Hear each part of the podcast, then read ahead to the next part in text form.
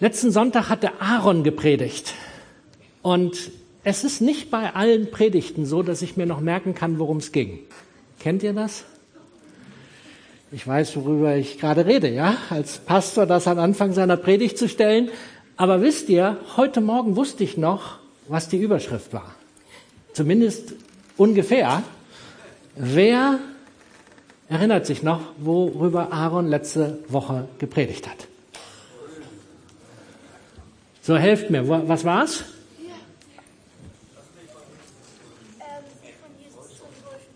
Ja, lass dich von Jesus enttäuschen.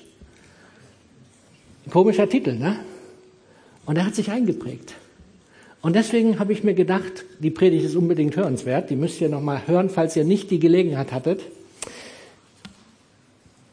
Habe ich mir gedacht, Herr, was, was hast du für einen schönen Titel? Und er hat mir einen Titel gegeben, das Kreuz ist nicht genug. Und da habe ich gedacht, Herr, geht das überhaupt? Darf ich sowas sagen im Ostermorgen? Das Kreuz ist nicht genug. Wir werden gucken, ob das okay ist. Mal sehen. Aber wenn wir diesen Titel haben, dann ist ja immer noch etwas anderes, was wir die ganze Zeit hier schon immer wieder praktiziert haben. Was haben wir uns gegenseitig zugesprochen? Ihr werft das einfach rein. Nur? Was? Was? Frohe Ostern ist auch gut. Der Herr ist auferstanden. Und was antworten wir? Er ist wahrhaftig auferstanden. Das ist klasse. Jetzt habe ich mal eine Frage. Wenn er auferstanden ist, Wovon ist er auferstanden? Ich kann mit Melden nicht umgehen. Ich bin kein Lehrer, also wir machen das so. Von den Toten ist er auferstanden. Okay?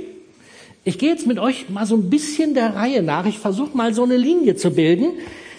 Er ist von den Toten auferstanden. Dann müssen wir den Blick darauf werfen, warum ist er gestorben? Und ja, wir haben das mitgekriegt.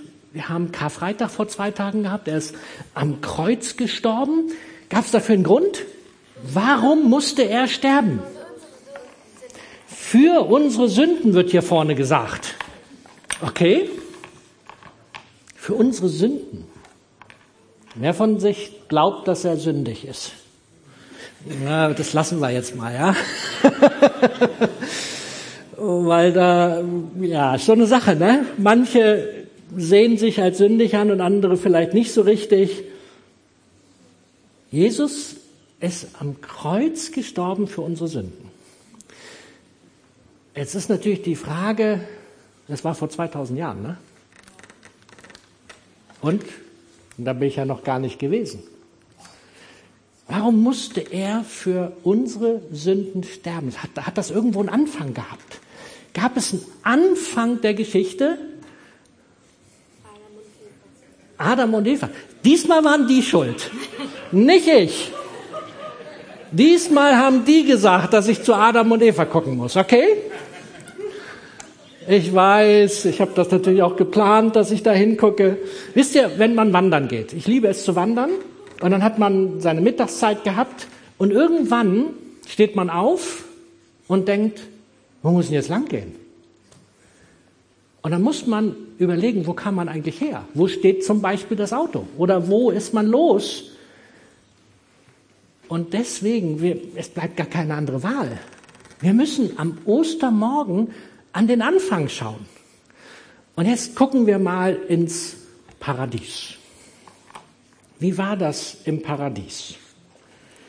Was ist das Besondere am Paradies?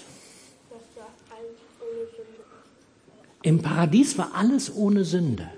Das ist eine coole Antwort. Was noch? Ich brauche ein bisschen mehr. Ihr Erwachsenen dürft auch mitmachen. Ihr müsst heute ein bisschen mithelfen hier. Es gab nichts Böses. Hm, fast. Fast.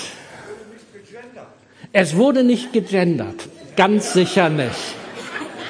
Okay, da bin ich relativ sicher. Da, du hast recht, ja. Was noch? Es gab ein, es gab ein Gebot, okay? Ja, da gehe ich gleich noch drauf ein. Ist richtig. Ich will aber noch ein bisschen mehr mal die netten Dinge, Paradiesdinge. Habt ihr auch sowas? Niemand schämte sich. Niemand schämte sich. Was noch? Nee, noch nicht. Es gab überall Früchte. Leckerste Früchte gab es. Stellt euch das doch mal vor. Löwen waren lieb. Die was? Die Mücken? Die. Die Löwen waren lieb. Okay. Die Mücken waren auch lieb. Kann nicht, kann nicht anders sein. Niemand hat den anderen aufgefressen. Niemand hat den anderen aufgefressen. Genauso ist es. Also, ja, wir, wir überlegen mal ganz kurz, wir stellen uns das mal vor. Hunderte, Tausende, vielleicht sogar Hunderttausende Bäume und von jedem Baum konnten sie einfach die leckerste Frucht runtergreifen. Und stellt euch das mal vor, so eine, also nicht so das Zeug, was wir hier kriegen, ne? Was man, wenn man reinbeißt, dass, dass man dann denkt, und was ist das jetzt für eine Frucht? Aber wenn ihr schon mal irgendwo im Süden wart, ja, so, was weiß ich, wo die Früchte wachsen, ja, Italien, aber meistens noch, muss noch ein bisschen wärmer. Genau, Afrika und Südamerika, wo man denn so eine Manga, Mango zum Beispiel. Oh, das, das muss so im Paradies gewesen sein. Einfach gigantisch. Aber wisst ihr, wenn das alles wäre, wäre es ein langweiliges, schlechtes Paradies.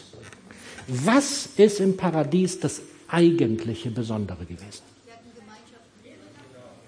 Sie hatten Gemeinschaft mit Gott. Und jetzt die Frage, wie war diese Gemeinschaft? Sie haben mit Gott geredet. Sie haben mit Gott geredet, Sie haben ihn gesehen. Was noch?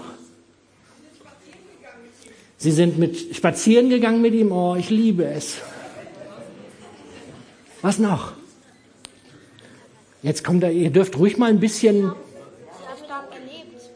Hm? Sie haben mit ihm gelebt, sagt er. Ja. Gelebt, haben sie mit ihm. Wenn man miteinander lebt, es keinen Ärger gibt.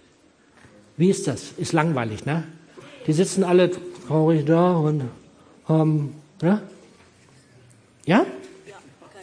Was? Was hast du für eine Vorstellung vom Paradies? Ihr Lieben, die werden mit Gott gelacht haben.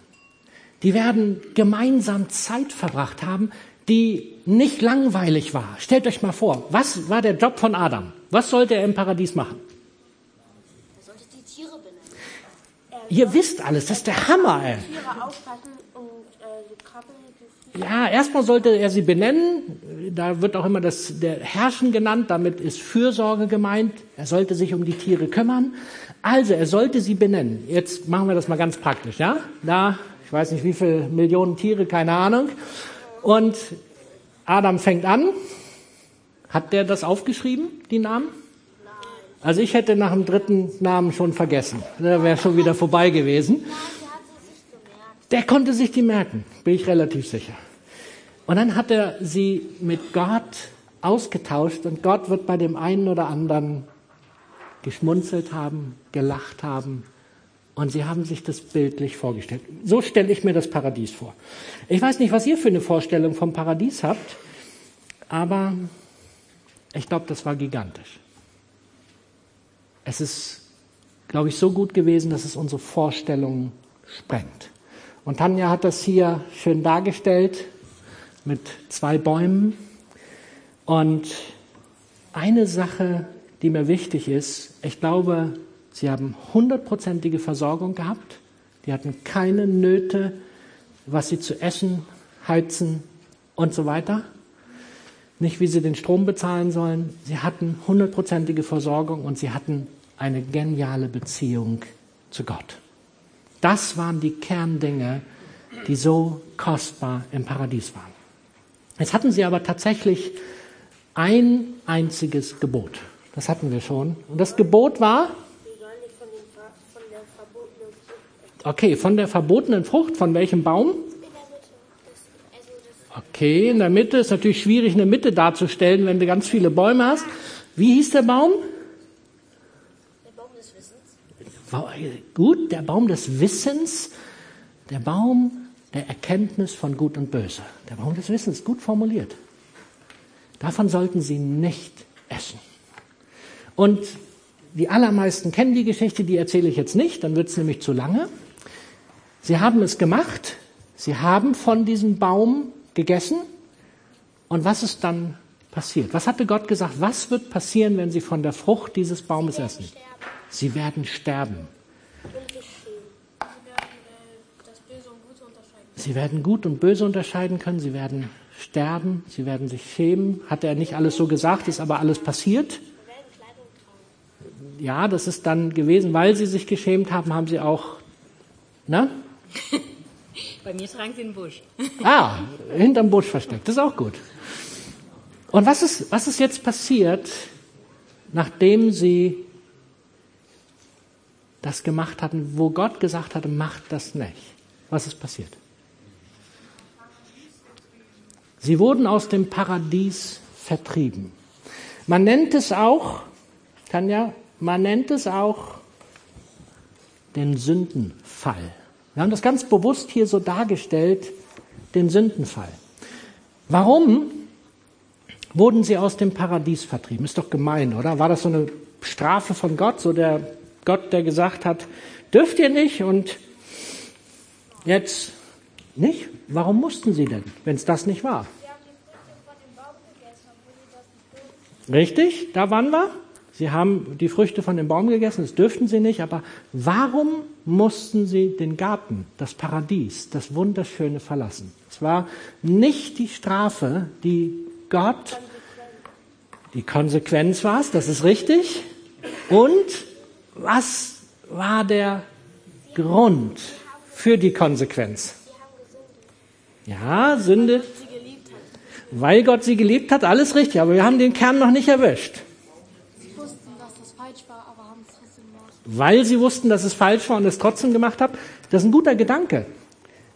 Wer von euch, die Erwachsenen meine ich auch, wer von euch hat schon mal, obwohl er wusste, dass er das nicht tun sollte, bei euch Kindern, weil die Eltern euch gesagt haben, tut das nicht, wer von euch hat schon mal etwas getan? Die Kids, die sind noch ganz offen. Aber wenn wir ganz ehrlich sind, ich auch. Und du vermutlich auch, auch wenn du dich vielleicht jetzt nicht gemeldet hast. Wir alle haben doch in unserem Leben schon mal, obwohl wir wussten, wir sollen es nicht tun, etwas getan, was nicht richtig war. Das ist ein Teil der Sünde. Das ist nicht die Kernsünde. Die Kernsünde ist, Adam und Eva waren der festen Überzeugung, sie können ohne Gott entscheiden. Sie kriegen das alleine hin. Aber wir haben immer noch nicht herausgefunden, warum. Warum mussten sie, oh, ist noch alles in Ordnung. Warum mussten sie das Paradies verlassen und dürften nicht wieder rein? Die, der Baum des Lebens. Wir haben extra zwei Bäume gemalt. Der Baum des Lebens. Was bedeutet das? Wenn sie in ihrer nun gestörten Beziehung zu Gott, weil sie waren geistlich gestorben, sie hatten keine Beziehung mehr zu Gott, wenn sie in dieser gestorbenen Beziehung von dem Baum des Lebens gegessen hätten, was wäre passiert? Sie würden für immer leben. Sie würden für immer leben. Jetzt stellt euch mal vor, die Beziehung zu Gott gestört und ewig leben.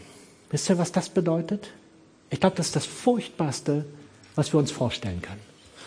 Eine ewig, liebe Leute, wisst ihr, was ewig ist? Ich weiß das nicht. Aber ich weiß nur, es hört nie auf. Lass uns, ich begreife das nicht. Niemals endend. Keine Möglichkeit mehr, Gott zu begegnen. Keine Möglichkeit mehr. Und hat Gott gesagt, das darf auf keinen Fall passieren. Bevor Sie von diesem Baum des Lebens essen, müssen Sie den Garten Eden verlassen, damit es eine Chance gibt, diesen Tod wieder in Leben umzuwandeln. Das war der eigentliche Grund. Das war Liebe pur. Wir empfinden immer, wenn etwas als Konsequenz da ist, empfinden wir immer, da will uns Gott ärgern oder die Eltern wollen uns ärgern. Habt ihr sowas schon mal erlebt? Hm, okay, ich auch. Es ist in der Regel nicht so, sondern Gottes Liebe war's, wo Gott gesagt hat, ich kann das nicht zulassen, die sollen nicht die Ewigkeit ohne mich verbringen, weil ich liebe sie so sehr, ich will Beziehung mit ihm haben. Jetzt habe ich's, jetzt hat's das Hemd erwischt. Ich habe ihn vorgewarnt. So ist das Leben. Für sowas gibt's, glaube ich, irgendwas zum Saubermachen. Und außerdem wisst ihr, so sieht Sünde aus. Okay. Ihr kennt die Stellen Genesis 3. Gott sagte, die Früchte vom Baum des Lebens sollt ihr nicht. Und deswegen mussten sie gehen. Jetzt ist folgende Situation da. Sie sind da unten gelandet. Wir sind da unten gelandet. Und ich weiß nicht, habt ihr auch schon mal Versuche gemacht, aus eigener Kraft das wieder hinzukriegen?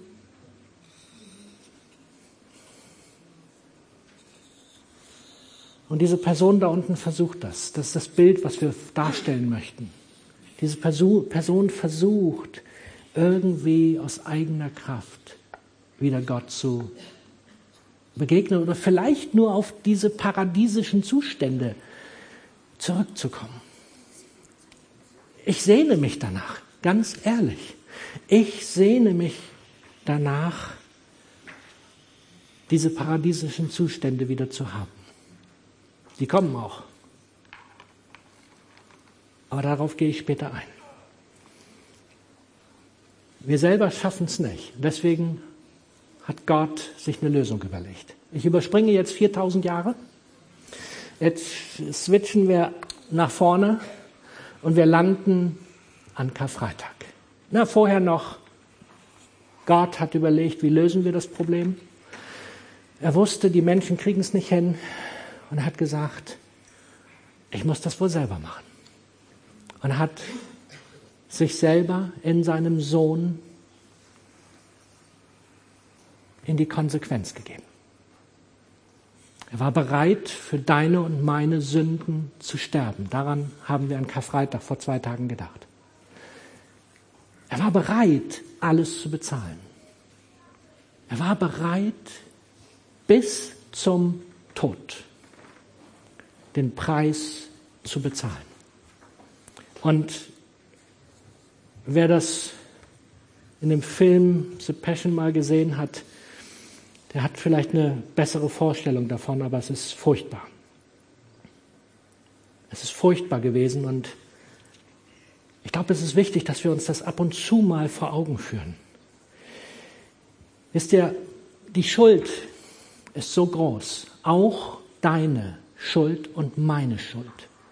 Wir allein hätten sie nicht unter die Füße gekriegt. Keine Chance. Es brauchte diesen Tod von Jesus. Er hat für uns, für mich, für dich die Schuld übernommen, aber das Ganze wird nur wirksam, wenn wir es auch annehmen. Wenn wir das nicht annehmen, dann ist das umsonst, was Jesus gemacht hat. Wenn wir einfach sagen, ich, ich bin ja gar nicht so böse. Ja, ich helfe der Oma über die Straße, wenn es sein muss und ich lüge nicht so oft. Und so richtig böse bin ich auch nicht. Andere sind viel böser. Dann ist doch gut. Nein, ihr Lieben, es reicht nicht. Es reicht nicht aus. Damit kannst du Gott nicht begegnen. Und von daher Du musst dich entscheiden. Wenn du da rein willst, wenn du das, was Jesus am Kreuz für dich gemacht hat, erleben willst in deinem Leben, dann musst du es selber ergreifen. Kann niemand anders für dich machen. Können nicht deine Eltern tun, kannst nur du alleine tun. Und so ermutige ich dich, denk drüber nach. Wir sind also an dem Punkt, Jesus ist gestorben und er ist ins Grab gelegt worden. Und jetzt kommen wir zu dem eigentlichen Kern von Ostersonntag. Worum geht es Ostersonntag? Er. Dass er auferstanden ist. Was heißt denn das? Jesus hat den Tod besiegt und wir machen es mal ganz praktisch.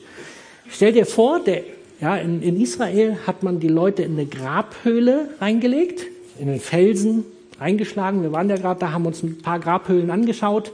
Das ist richtig Realität, große Höhlen manchmal, manchmal nur für eine Person. Ist immer noch so, wird zum, also nicht überall wird das gemacht, aber das wurde zur damaligen Zeit gemacht.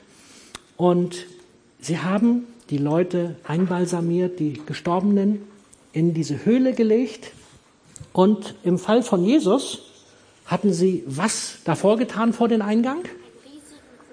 Einen riesigen großen Stein, damit sichergestellt war, der verschwindet nicht, weil das waren ja die Vorhersagen der Bibel. Und als am Ostermorgen die Jünger geguckt haben, wer war da? Engel waren da. Und wo war Jesus? Der war Weg. weg. Ja. Ganz simpel, ne? Er war nicht da. Er war woanders. Er war auferstanden. Er war weg. Jesus ist nicht mehr im Grab. Ihr Lieben, das Grab ist leer. Und deswegen, ich bin der festen Überzeugung, wenn wir beim Kreuz stehen bleiben, dann haben wir das Entscheidende verpasst. Weil was bringt denn die Auferstehung eigentlich? Was bringt es, dass Jesus wieder auferstanden ist? Worum geht's da eigentlich? Ist Gott stärker als der Tod? Ja, dass Gott stärker ist als der Tod. Das ist doch eine coole Antwort, oder? Gott ist stärker als der Tod. Und heißt das irgendwas für uns heute? Was heißt denn das für unser praktisches Leben? Was bedeutet das, wenn heute Dinge nicht so laufen, wie wir sie uns wünschen? Wenn der Tod durch Krankheit zuschlägt, was bedeutet das? Okay, wir sind jetzt an einem Punkt, wo ihr alle aufstehen dürft, es sei denn, ihr wollt unbedingt hier bleiben. Dürft ihr? Ansonsten könnt ihr weitermachen, weil jetzt komme ich in eine Ebene rein, wo ich mehr für die Erwachsenen spreche. Danke, dass ihr mir so cool geholfen habt. Das war doch der Hammer, oder?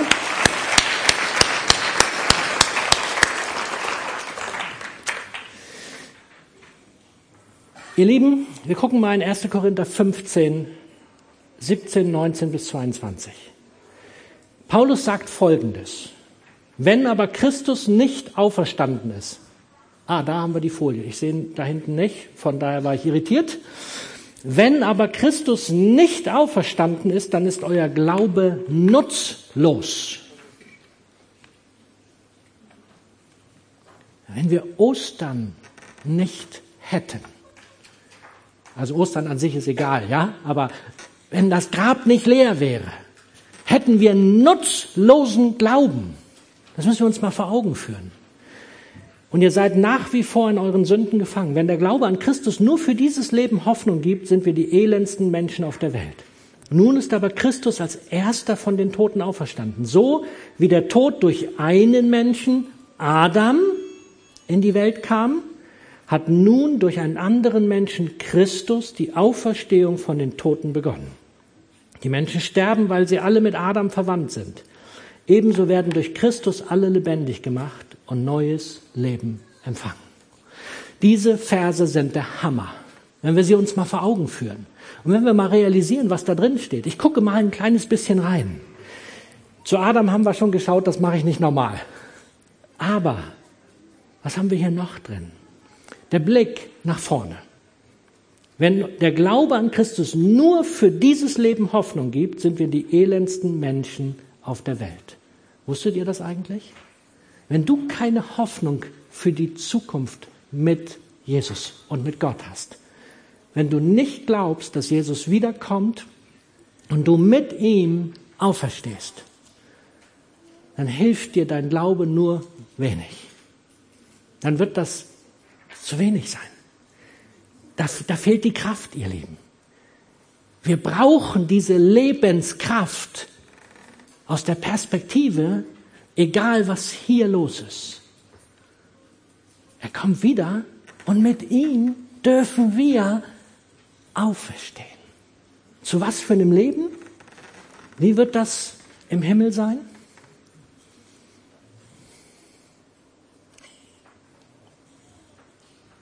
Wisst ihr nicht, ne? Gut, dann lese ich es vor. Offenbarung 21. So oder so mit die Lieblingsstelle von mir bei so vielen. Dann sah ich einen neuen Himmel und eine neue Erde, denn der alte Himmel und die alte Erde waren verschwunden. Und auch das Meer war nicht mehr da. Ich hörte eine laute Stimme vom Thron her rufen, siehe, die Wohnung Gottes bei den Menschen. Er wird bei ihnen wohnen und sie werden sein Volk sein und Gott selbst wird bei ihnen sein. Er wird alle Tränen, ihre Tränen abwischen und es wird kein Tod und keine Trauer und keinen Wein und keinen Schmerz mehr geben, denn die erste Welt mit ihrem ganzen Unheil ist für immer vergangen. Wow. Ich weiß nicht, wie es euch geht.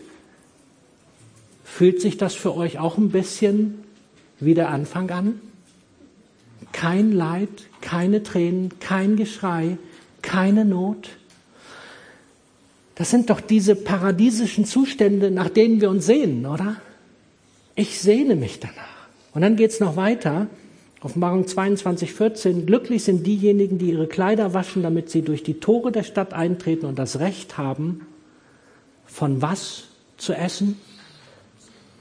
Vom Baum des Lebens. Hier haben wir ihn wieder. Der war am Anfang da und es wurde verboten, Davon darfst du nicht mehr essen, weil du gestorben bist, geistlich tot. Und dieser Baum, Tanja wird ihn gleich malen, er ist am Ende wieder da. Und dann dürfen wir, dann sollen wir vom Baum des Lebens essen. Und glaubt mir, das ist genial. Und da freue ich mich drauf.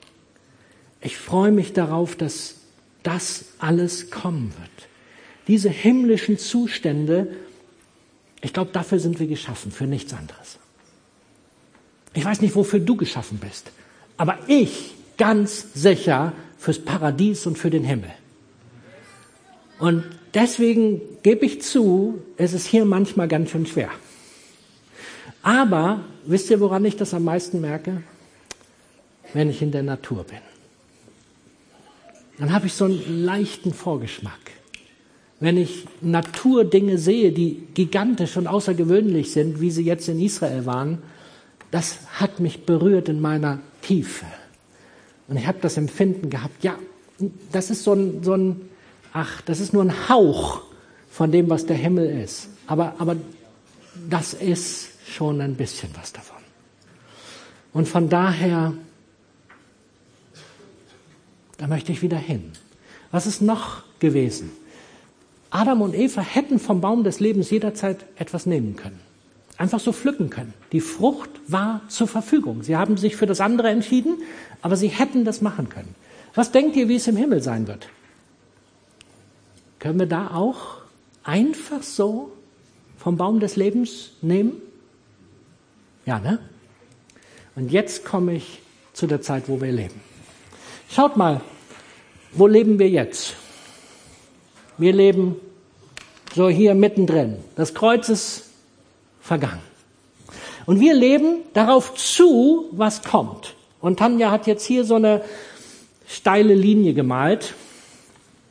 Die könnte jetzt andeuten, wir müssen uns sehr anstrengen, um uns den Himmel zu verdienen, weil ja, hier, das ging ja nicht, hier vorne, aber hier könnte man vielleicht aus eigener Kraft hochkrabbeln, vergiss es gleich wieder. Das funktioniert nicht. Reine Gnade. Nur durch Gottes Gnade. Und doch,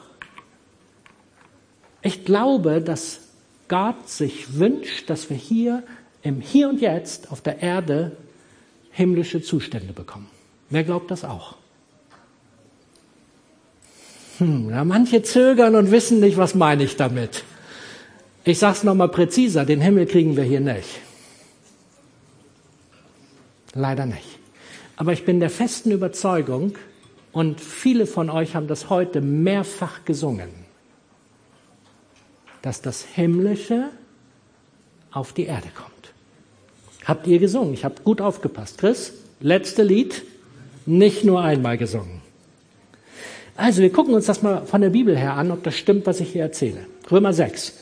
Denn durch die Taufe sind wir mit Christus gestorben und begraben. Und genauso wie Christus durch die herrliche Macht des Vaters von den Toten auferstanden ist, so können auch wir jetzt ein neues Leben führen. Philippa 3. Es ist mein tiefster Wunsch, mit Jesus verbunden zu sein. Ja, ich möchte Christus immer besser kennenlernen. Ich möchte die Kraft, mit der Gott ihn von den Toten auferweckt hat, an mir selbst erfahren. Was danach kommt, lesen wir nicht so gerne. Und ich möchte an seinem Leiden teilhaben, sodass ich ihm bis in sein Sterben hinein ähnlich werde. Dann werde auch ich, das ist meine feste Hoffnung, unter denen sein, die von den Toten auferstehen. Wisst ihr, das ist das, ist das worum es geht. Dieses neue Leben, diese Auferstehungskraft. Wie stark ist die Auferstehungskraft, die Jesus von den Toten auferweckt hat?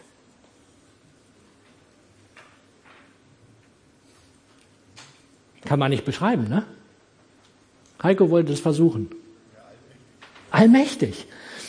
Die ist so stark, dass der Tod keine Chance hat. So stark, und hier sagt Paulus, ich möchte Christus immer besser kennenlernen, ich möchte die Kraft, die, ihn aufer die Gott, mit der Gott ihn von den Toten auferweckt hat, an mir selbst erfahren. Wer von euch hat dieses Gebet schon mal gebetet? Ich möchte die Kraft, die Christus von den Toten auferweckt hat, an meinem, in meinem Leben erleben. Ich bin dabei, dass ich das immer mehr beten möchte. Ihr Lieben, nur das, nur das, diese Kraft, die Christus von den Toten auferweckt hat, diese Kraft bringt uns das Leben auch hier und jetzt. Dieses Leben, dieses Geschenk, all das, was Gott uns gemacht hat, das kriegen wir nur, wenn wir da einsteigen. Und wisst ihr, wo der Unterschied zwischen dem Paradiesischen, dem Himmlischen und dem hier auf der Erde ist? Ja, es ist hier nicht so schön, wir haben noch mit Leid und Tod und mit diesem ganzen Kram zu tun. Ja, das ist richtig. Aber es ist noch ein entscheidender Unterschied. Wisst ihr, welcher das ist? Im Himmel und da konnten wir einfach abpflücken. Und jetzt können wir das nicht. Jetzt sind wir darauf angewiesen, dass wir im Glauben Dinge ergreifen. Die Dinge, die Gott für uns vorbereitet hat, die können wir nur im Glauben ergreifen.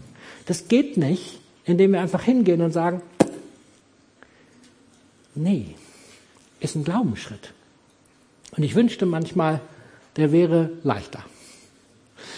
Weil spätestens dann, wenn du mit echten Dingen konfrontiert wirst. Mit Leid, mit Krankheit, mit all diesen Dingen, dann wissen wir, dass es Glauben bedarf, um Dinge ergreifen zu können. Dass es Gnade bedarf von Gott. Dass es all das bedarf, was er für uns gemacht hat. Aber unser Schritt ist der Glaubensschritt. Und ich will jetzt nicht in eine Glaubenstheologie hinein. Ihr kennt mich hoffentlich gut genug, dass das nicht mein Thema ist. Aber, aber ohne Glauben geht es nicht. Wir können Dinge ohne Glauben nicht vom Himmel holen. Und alle, die das Vaterunser lieben, wisst ihr, im Vaterunser wird das gebetet, Matthäus 6. So sollt ihr beten, sagt Jesus. Unser Vater im Himmel, dein Name werde geehrt. Dein Reich komme bald. Dein Wille erfülle sich hier auf der Erde genauso wie im Himmel. Darum geht es dass die Dinge, die jetzt im Himmel da sind, schon jetzt auf die Erde kommen. Heißt das, wenn wir genug Glauben haben, werden wir nicht mehr krank, werden wir nicht mehr sterben und so weiter? Lass uns da wirklich aufpassen. Das ist totaler Mumpitz. Ja? Der Glaube wird im Himmel nicht gemessen mit einer Waage. Da steht Gott und sagt, so, wollen wir mal gucken, hat der Joe genug Glauben für seine Krankheit? da muss er noch mal 10 Gramm drauflegen. Ne? Tut mir leid, kann ich ihn nicht heilen. Schwachsinn. Wisst ihr, ob wir wollen oder nicht, was ist der letzte Feind, der vernichtet wird? Ihr seid gut. 1. Korinther 15, 24. Danach wird das Ende kommen. Vers 24, Vers 26. Als letzter Feind wird der Tod vernichtet werden. Das heißt, ob wir wollen oder nicht. Ich habe nicht die Theologie hier auf der Erde, wir können alles einfach so vom Himmel runterreißen und wunderbar. Als letztes wird der Tod vernichtet. Und damit haben wir hier zu tun. Aber wir dürfen jetzt schon Vorgeschmack haben. Wir dürfen jetzt schon Dinge im Glauben ergreifen. Wir dürfen jetzt schon Leben haben. Und was bedarf es dafür? Danke dir, Tanja. Tanja war Hammer, oder?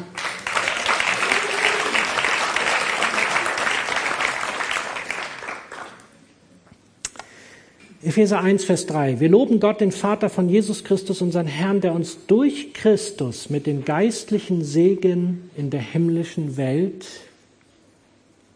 was hat er damit gemacht? Reich beschenkt hat.